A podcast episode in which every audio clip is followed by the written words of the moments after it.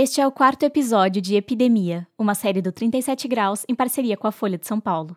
Se você está chegando agora e ainda não ouviu os episódios anteriores, eu recomendo voltar e escutar desde o começo. Tudo vai fazer mais sentido.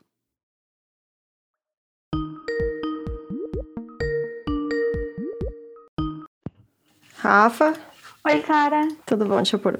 Sara? Oi, aqui é a Sara. E uns dias atrás eu liguei pra Rafaela da Rosa Ribeiro, que é essa que você tá ouvindo no Skype. Sara, consegue me ouvir? Eu consigo, peraí, só um segundo. Vou ter que ligar isso aqui. Eu conheci a Rafaela alguns anos atrás, quando nós duas fomos madrinhas num casamento de uma das minhas melhores amigas. Esse agora vai. Ah, agora eu ouvi. Mas fazia um tempão que eu não falava com ela. Ah, é bom te ver, Rafa. Nem falei oi direito, mas oi. É. que bom te ver. Oi, como é que ah, você eu tá? tô bem, assim. A última atualização que eu tinha da Rafaela é que ela tinha ido pra Itália pra fazer pesquisa num laboratório lá. Mas de umas semanas pra cá, eu comecei a ver ela em tudo quanto é lugar. Ela deu entrevista na Folha, no Estado, na BBC, no UOL.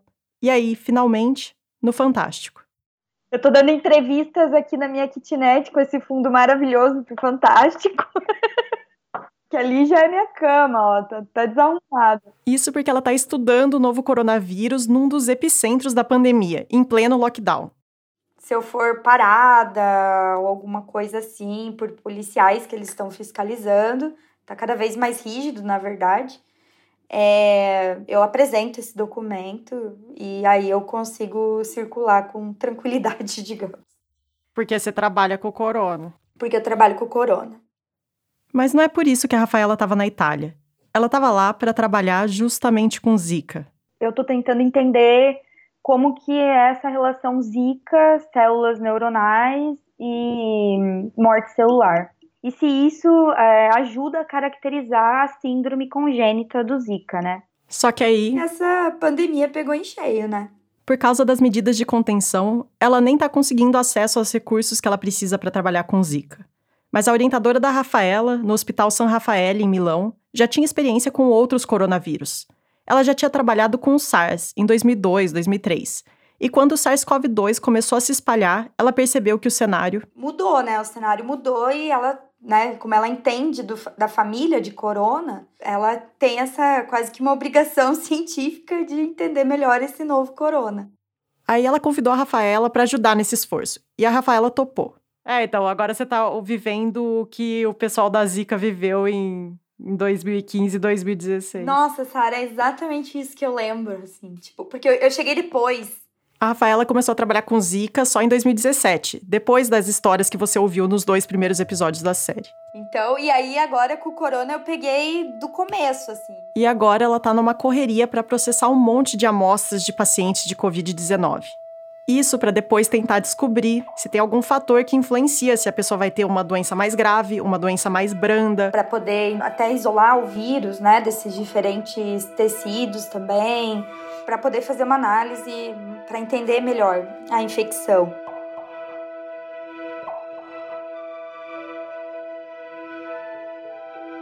Porque a verdade é que tem muita coisa que a gente não sabe sobre esse novo coronavírus. Então, É, tudo muito novo, né? tudo muito novo, muito. E depois de pesquisar tanto sobre Zika para fazer essa série, eu não consigo parar de ver paralelos entre essas duas histórias. ponto de vista científico para Zika, nós estamos na Idade da Pedra. É claro que a gente detectou o problema do novo coronavírus muito mais rápido. Mas assim como a Zika, a pandemia que a gente está vivendo também se tornou algo muito maior do que todo mundo imaginava. Foi uma surpresa, inclusive para pessoas que estão acostumadas a pensar nesse tipo de coisa. A Rafaela me contou que o fato desse novo coronavírus causar sintomas leves na maior parte das pessoas fez com que boa parte do mundo subestimasse a doença. E aí, quando entenderam o tamanho do problema, o vírus já estava em todo lugar. O que é parecido com o que se pensava sobre a Zika, no começo. Uma doença autolimitada, que vai durar alguns dias, tem o inconveniente de levar aquela coceira, um pouquinho de dor articular, mas é uma doença que depois de 5, 10 dias o processo estava resolvido. E eu acho que uma das coisas que mais me surpreende é que, mesmo tendo conversado com vários epidemiologistas, infectologistas, virologistas, microbiologistas, eu nunca imaginei que eu ia estar vivendo o momento que a gente está vivendo hoje. Nem eu, nem a Bia, nem a Rafaela, e pelo que ela me contou, nem a chefe dela, que é especialista em coronavírus. Assim, em teoria, a gente sabia que era uma questão de tempo até aparecer uma nova epidemia, até mesmo uma pandemia. Mas na prática, você não pensa que isso vai acontecer com você. Parece que num dia você estava vivendo sua vida normal e no dia seguinte o mundo inteiro parou por causa de um vírus. E a gente vai voltar para isso e para Rafaela nesse episódio. Mas antes se prepara, porque a gente vai explorar um mundo estranho, um mundo de coisas pequenas que causam prejuízos enormes. O mundo dos vírus e dos mosquitos. Porque para combater o inimigo, é primeiro preciso conhecer ele. E a essa altura, acho que ninguém tem mais dúvida de que estamos em guerra.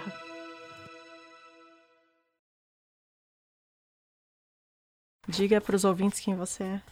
Eu sou a Bia. Eu sou a Bia Guimarães. E eu sou a Sara Zoubel, só para lembrar. Eu tô ligando. Eu tô, eu tô ligando no Disque Vírus. Disque Vírus. Aqui é o Disque Vírus, por favor. É, é um, é um número. Isso, é um número que você liga para saber coisas que você não sabe sobre vírus. Mas o que, que você não sabe? Tem muitas coisas. Então, por exemplo, eu não sei o que. Porque, beleza, tem toda essa discussão filosófica se vírus é vivo ou não. Uhum. E, e, eu sei que isso também tem muito a ver com o que, que a gente define como vivo ou não. É tipo super filosófico. Uhum. Tipo, eu não sei. Eu não sei do que, que eu chamo ele. Tipo. Porque ele não é bicho.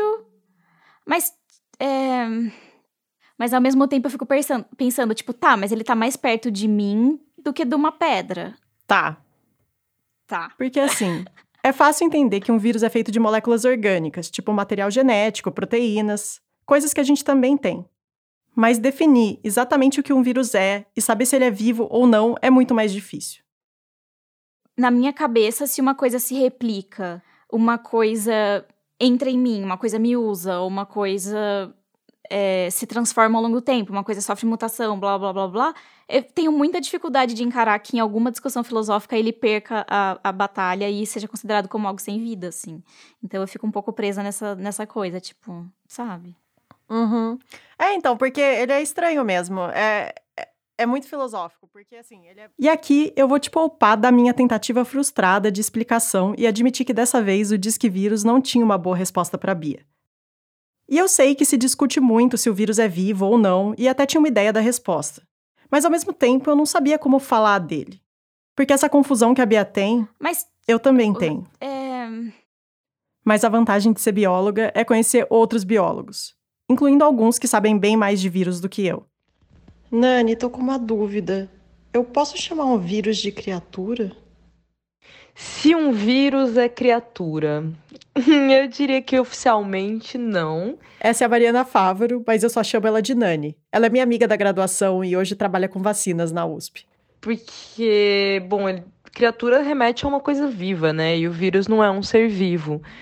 Mas ao mesmo tempo, eu acho que a licença poética permite, porque o vírus a gente trata ele quase como uma entidade, né? Entidade. Essa era nova para mim. Mas eu achei que até que faz sentido com o que a gente sente quando pensa em vírus. Coisa meio poderosa, como se fosse uma força misteriosa que a gente não enxerga.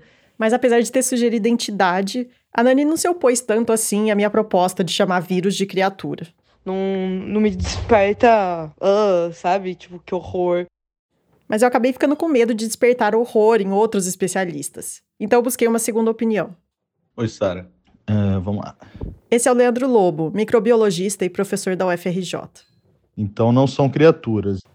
O Leandro também achou que criatura fazia parecer que os vírus estão vivos. Então não são considerados seres vivos. Porque eles não conseguem produzir energia e nem se replicar por conta própria. O correto seria chamá-los de entidades biológicas. Ok, mais um ponto para entidade. Mais especificamente, um vírus é uma entidade biológica que está no limite do que conhecemos como vida. Ok, então criatura não é uma palavra tão boa assim. Mas é difícil se acostumar com. Entidade biológica. E como eu tenho licença poética, eu vou continuar chamando vírus de criatura de vez em quando.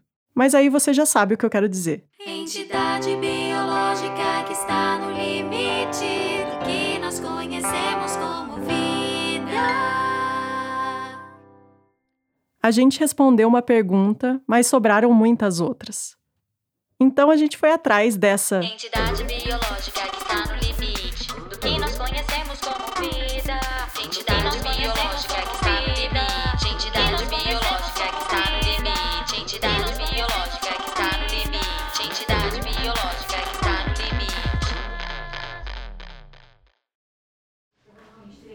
andar com um monte de treco. Eu tô vendo. A gente foi no laboratório de estudos de vírus emergentes. Aqui mesmo em Campinas, na Unicamp. Lembrar o nome de vocês, que eu tenho que... Sara. Sara. Você é a Sara que tá, tá me escrevendo. Isso. Sara, Bia, Sara. A gente fez essa visita no começo de fevereiro. Hoje em dia seria muito diferente ir lá, já que eles estão no meio de uma força-tarefa para diagnosticar e investigar o novo coronavírus. Podemos ir lá? Beleza. Esse é o José Luiz Modena, ou só Zé. Ele é virologista e comanda esse laboratório. A primeira porta. Então, essa é a primeira porta. Aqui a gente já tem controle de acesso, né? Então, sempre que você... Para entrar lá, tem que tomar várias medidas de segurança. Primeiro você passa por uma porta e aí chega numa salinha que tem um armário para as pessoas se trocarem. A partir desse momento aqui, né? Todo mundo que vai trabalhar aqui precisa se paramentar. Tem que usar jaleco, Isso aqui é pra frente, ó. Então bota os dois braços aqui. touca de cabelo. Toquinha. Vamos- Você quer pôr? Não, pode pôr. Eu não vou estragar seu cabelo. Ah, meu filho, isso aí é, faz parte. Eu ponho esse fone e ele já, eu já fico com a marca do fone. No... Máscara, luvas E aí, ó. e trocar o sapato. Sapatinho. Um crocs. Aí, com tudo pronto, a gente podia atravessar a segunda porta. Essa sim dava dentro do laboratório. É, tem dois fluxos, duas cabines de biossegurança, centrífuga, é, microscópio. O Zé parecia um pai orgulhoso. O laboratório dele é todo equipado para estudar vírus da forma mais segura possível. Lá no fundo tinha até uma outra sala especial, que a gente nem pôde entrar. Era um laboratório com nível de segurança ainda mais alto. Pelo vidro dava para ver umas pessoas paramentadas, concentradas em algum A experimento. partir do momento que eles colocarem um novo material, essa porta aqui vai subir. Aí aquela de lá abre, eles colocam e o material é esterilizado antes de sair. Aí, depois do tour, o Zé levou a gente para a sala dele, para poder conversar longe do barulho dos equipamentos. Chegando lá, o Zé ofereceu ainda uma outra definição de vírus. Todos os vírus são agregados químicos compostos né, por uma molécula de ácido nucleico. que carrega informação genética e que pode ser de DNA ou RNA. E esse ácido nucleico, esse material genético, ele é protegido por uma estrutura né, proteica que a gente chama de capsídeo. E que é meio como uma cápsula mesmo. Então o vírus é como se fosse um material genético embrulhado para presente. Um presente que você definitivamente não quer ganhar. E essa estrutura super simples é capaz de se replicar, de produzir novos vírus. Mas para isso tem que infectar uma célula do seu hospedeiro. E basicamente essa é a grande jornada de um vírus. Achar a célula certa, entrar nela e aí usar o seu material genético para sequestrar a maquinaria celular e fazer muitas cópias de si mesmo, às custas do seu hospedeiro. E aí cada uma das muitas cópias começa essa jornada de novo. Todos os ser vivos na Terra têm um vírus ou muitos para chamar de seu. Tem vírus de bactéria, de planta, vírus de corais, vírus de cachorro e vírus de gente. E até se descobriu que alguns vírus gigantes também têm seus próprios vírus, o que borra ainda mais a linha entre o que é vivo e o que não é vivo. Mas se ainda existe alguma incerteza sobre onde os vírus se encaixam, outra coisa é clara. Desde o começo, os vírus moldaram a vida na Terra. Por exemplo, foi uma infecção viral que permitiu o desenvolvimento da placenta e o surgimento dos primeiros mamíferos, os nossos ancestrais. E parece que até uma das coisas que nos define enquanto humanos, o desenvolvimento da nossa capacidade intelectual, foi afetado por essas entidades. O mundo que a gente conhece não ia existir sem os vírus, por isso eles são tão fascinantes. O Zé estuda principalmente os arbovírus, que são vírus que são transmitidos por artrópodes, como os mosquitos ou carrapatos. Inclusive, ele me contou que no laboratório eles ainda estão tentando responder perguntas em aberto sobre o Zika. Por que, que uma mulher infectada na gestação durante o primeiro trimestre, uma parte delas a criança pode desenvolver um quadro que é o quadro da zika congênita, com microcefalia, e outras a criança vai nascer normal. O que, que dita essa diferença né, de comportamento? Então, é- Mas o principal foco dele é investigar os vírus da região amazônica, como o maiário e o oropoche, que não preocupa a maior parte das pessoas por enquanto, mas acho que você já sabe que isso pode mudar. E no Brasil, não dá pra gente se dar o luxo de baixar a guarda contra os arbovírus. Eles são nossos adversários históricos. Por séculos, a gente teve surtos arrasadores de febre amarela, e a dengue já é inimiga de longa data. A trajetória da Zika no Brasil, que você ouviu nessa série, é apenas um dos capítulos mais recentes dessa saga. E se os vírus são essas criaturas. Entidades biológicas.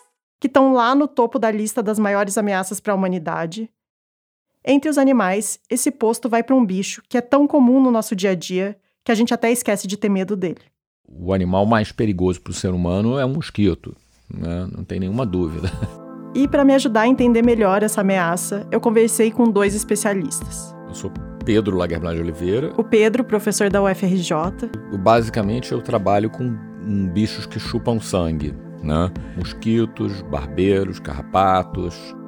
E a Margarete Capurro, pesquisadora da USP. Então, eu comecei com mosquito em 86, mais ou menos. Só no ano passado, o Brasil teve mais de um milhão e meio de casos de dengue, mais de 130 mil casos de chikungunya e mais de 10 mil casos de zika. Por aqui, essas doenças são transmitidas pelas picadas do Aedes, mas existem outros mosquitos que transmitem outros patógenos, como o protozoário da malária, por exemplo. É, não, é meio milhão de pessoas morre de malária na, no, no, no mundo por ano, né? Então, não é pouca gente, isso é muita gente. E apesar de mosquitos estarem causando doenças graves aqui no Brasil há séculos, e da gente estar tá cansado de ver as mesmas campanhas de combate ao mosquito todo ano, a gente literalmente não está ganhando a guerra contra esses caras até agora. Por que, que você acha que você vai eliminar uma coisa que sobrevive desde o Jurássico? É difícil dizer com certeza, mas algumas estimativas indicam que a família dos mosquitos surgiu uns 200 milhões de anos atrás, quando os dinossauros povoavam a Terra. Ou seja, esses bichos tiveram cerca de 10 vezes mais tempo por aqui do que a nossa família de hominídeos, que apareceu faz só uns 20 milhões de anos. Hoje, existem milhares de espécies de mosquito, e na maioria delas, as fêmeas precisam sugar sangue para poder pôr ovos e se reproduzir. E para fazer isso, eu descobri que os mosquitos desenvolveram habilidades fantásticas. O mosquito é um cara de milímetro e nós somos de metro. É, é, mil vezes maior do que, do que ele em tamanho, né? Isso é como se você olhasse uma montanha é, é, é uma vez e meia o tamanho do corcovado aqui, né? E, e, e dissesse assim, vou dar uma furada naquele cara. E chegar perto da gente é perigoso para um mosquito. Só hoje eu já matei uns dois aqui em casa. Então isso faz com que eles comam sangue o mais rápido que eles conseguem e picando o menor número de vezes possível. E isso vai muito além de qualquer coisa que a gente conseguiria fazer. Se você vai num restaurante de comida aquilo e come um quilo, que é um percentual pequeno do seu peso, você sai dali com dificuldade, né? A maioria, eu pelo menos saio. Mas se você fosse um mosquito, esse pratão não ia dar nem para aperitivo. Pega o seu peso, que eu não sei qual é, e multiplica por dois ou três, e imagina você engolindo isso em 40 segundos. É um troço assim. É, engolir já é um problema. Digerir, então, é uma coisa assim, né? Não teria nem como você pôr essa refeição para dentro e muito menos sair dela vivo. Então é uma como se fosse uma overdose de alguns nutrientes em quantidades que se você der na proporção para um ser humano, por exemplo, você mata a pessoa. Mas o mosquito fica muito bem. Então os mosquitos são máquinas super especializadas em sugar sangue. E o Pedro, que estuda justamente essas adaptações, admitiu que tem certa admiração pelos bichos. você acaba desenvolvendo uma simpatia pelo seu modelo, pode parecer meio esquisito, um desvio de comportamento, mas a gente acaba olhando eles assim, achando os caras elegantes, entendeu? Eles têm, têm o seu charme. E eu até confesso que depois de aprender tanto sobre mosquito, eu comecei a achar eles muito mais interessantes. Mas ao mesmo tempo, eu entendo e compartilho do ódio ao mosquito, que é uma das poucas coisas que unem a humanidade. Como Pedro, a Margarete Capurro, da USP, passa os dias trabalhando com esses bichos. E eu perguntei se ela também tinha adquirido uma certa afeição por eles. Não, eu adoro pôr ele no micro-ondas e ver ele explodir. Aí elas estão lá quietinhas, dormindo. A hora que o micro-ondas começa, elas começam a voar lá dentro. Pá! Estoura. E entre as espécies de mosquito que vivem aqui, eu acho que é seguro dizer que nenhuma é tão odiada quanto a Aedes aegypti, que surgiu na África, mas que hoje já é de casa. Hoje ele está em todo, tudo quanto é lugar. É um mosquito totalmente cosmopolita. Porque ele é um bicho doméstico muito bom. Ele é um bom bicho doméstico porque, enquanto os outros mosquitos se dão melhor no ambiente de mata e as larvas deles gostam de água com bastante matéria orgânica, o Aedes aegypti se dá bem na cidade, e a larva dele se desenvolve na água limpa. Ela come pequenos depósitos de matéria orgânica que se formam nessa água limpa. Que é a água que a gente tem em casa, no pote de cachorro, na caixa d'água. Essa água é pobre em nutrientes, mas a larva dele é boa em sobreviver com pouca coisa. Sujeirinha que tá lá na caixa d'água e tal, o limozinho que tá ali. E se não tiver outra coisa, ele come o irmãozinho dele. Ele, eles são, são canibais. E além disso, o Aedes aegypti tem uma afinidade especial pelos humanos. Então, se você botar um, um, um Aedes aegypti comum, esse que está aí por aí, num, num labirinto em T, e expor ele, botar uma cobaia de um lado e um homem do outro, ele vai preferir o homem. Tá? Ele vai escolher, ele reconhece o homem. Ele gosta do homem. É cheiro, calor. Tem gente que fala que até a voz humana é atrativo. CO2, ácido lático, ATP. Eu sei que ela te acha. E ela te acha com tudo. Basicamente, só o fato de você existir já é suficiente para a fêmea do Aedes te achar. Mas a ironia é que justamente essa afinidade tão grande do Aedes pela humanidade é que coloca ele numa posição em que dá para argumentar que ele deveria ser aniquilado. Qual é o papel dele dentro do ecossistema? Eu não tenho a menor ideia.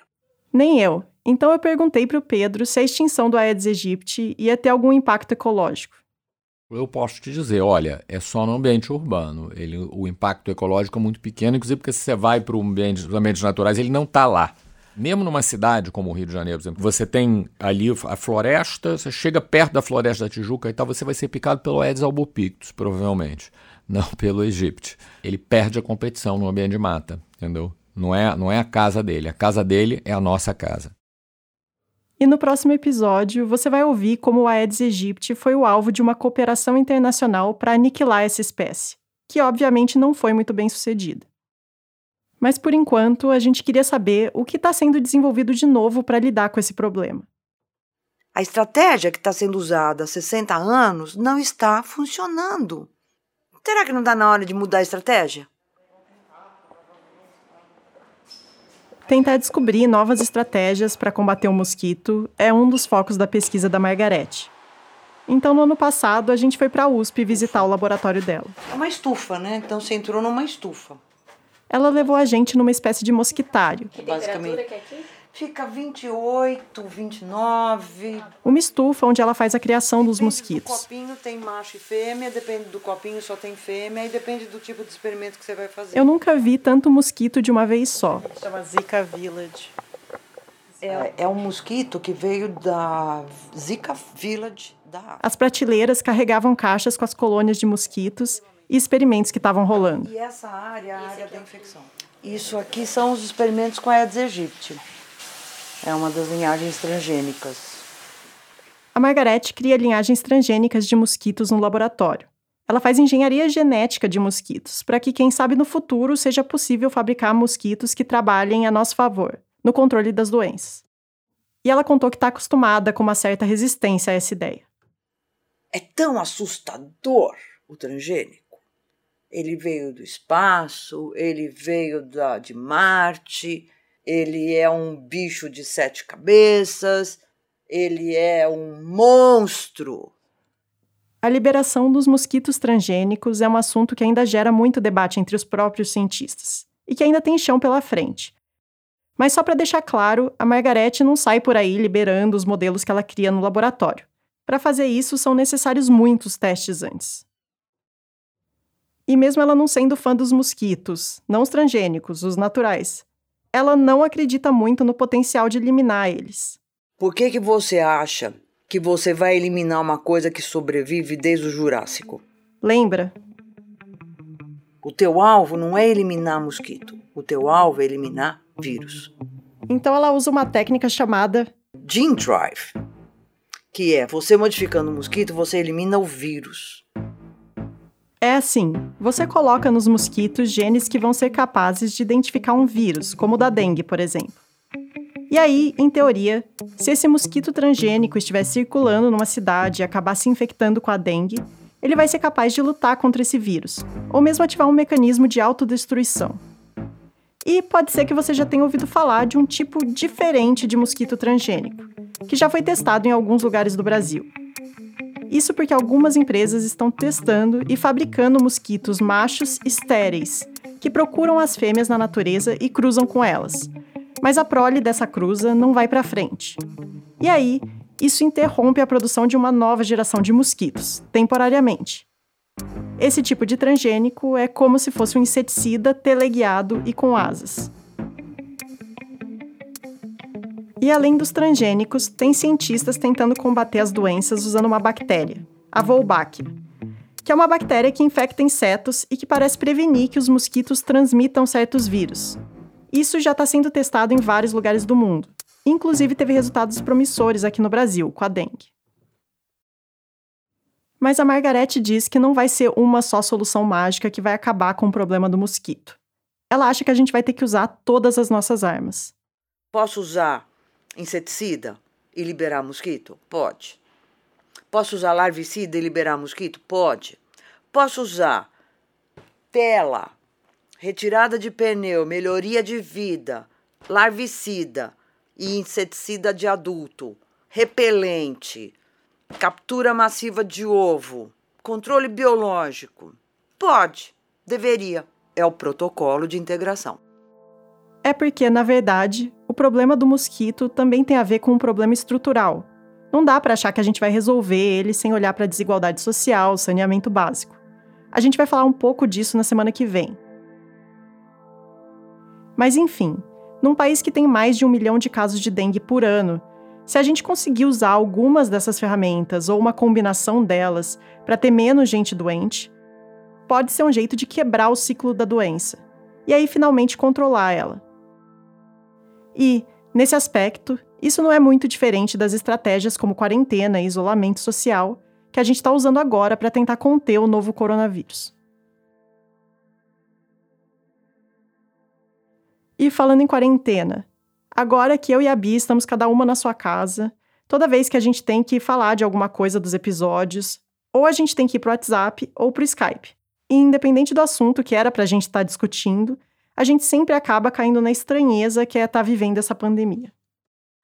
Não sei, eu tenho pensado muito nisso, como que esse século esse século, digo, os próximos talvez possam ser piores, mas eu tô preocupada com o que eu tô vivendo, claro. É. Não, eu fiquei muito preocupada se a gente vai ver outra dessas. Eu falei, nossa, será que vai ser mais de uma na minha vida? Que bizarro, espero que não. É, eu também espero que não, mas.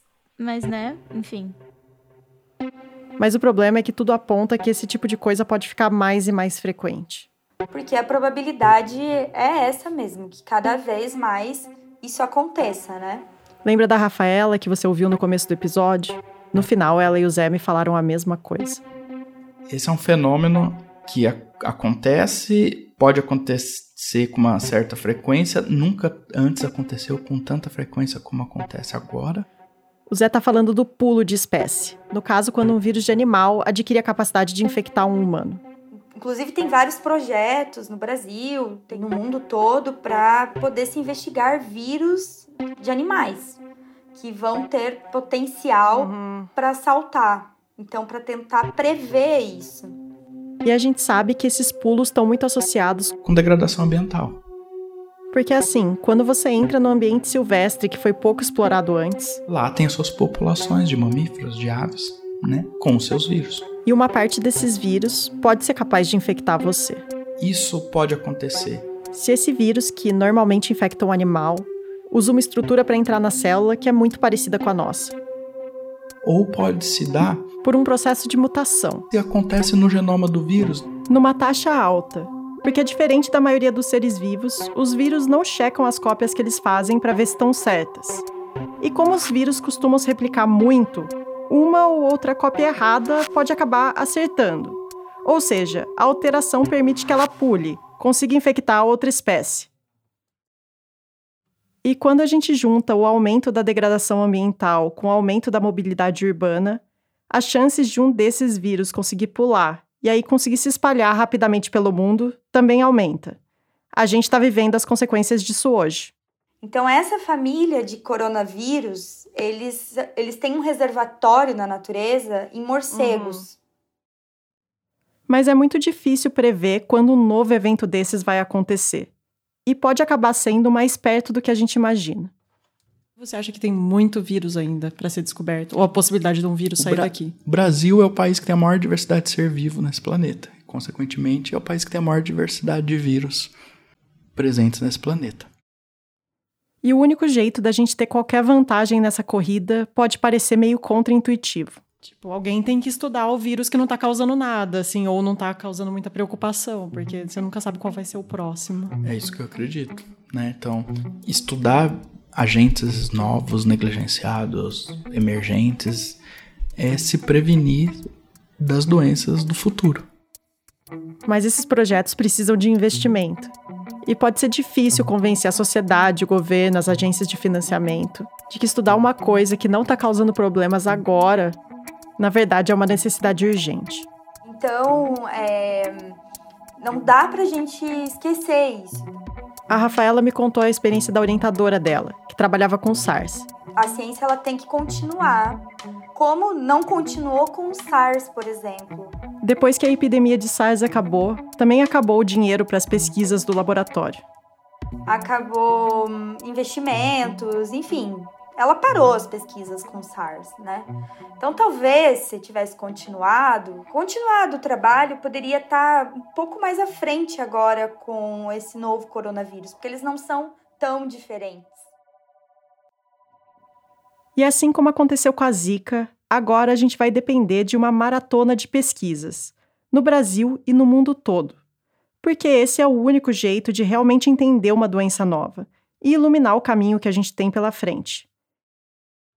E enquanto isso, a gente tem que lidar com essa ansiedade de não saber bem como vão ser as próximas semanas e até as próximas décadas.